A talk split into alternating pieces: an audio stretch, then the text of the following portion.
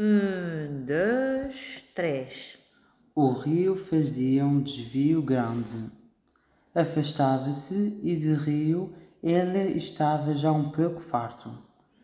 Tanto que o via desde que nascera, resolveu cortar a direito pelos campos entre extensos olivais, ladeando misteriosas sebes cobertas de companhas brancas e outras vezes metendo por bosques de altos freixos, onde havia clareiras macias sem rasto de gente ou bicho, e ao redor um silêncio que zumbia e também um calor vegetal, um cheiro de caule sangrado, de fresco como uma veia branca e verde.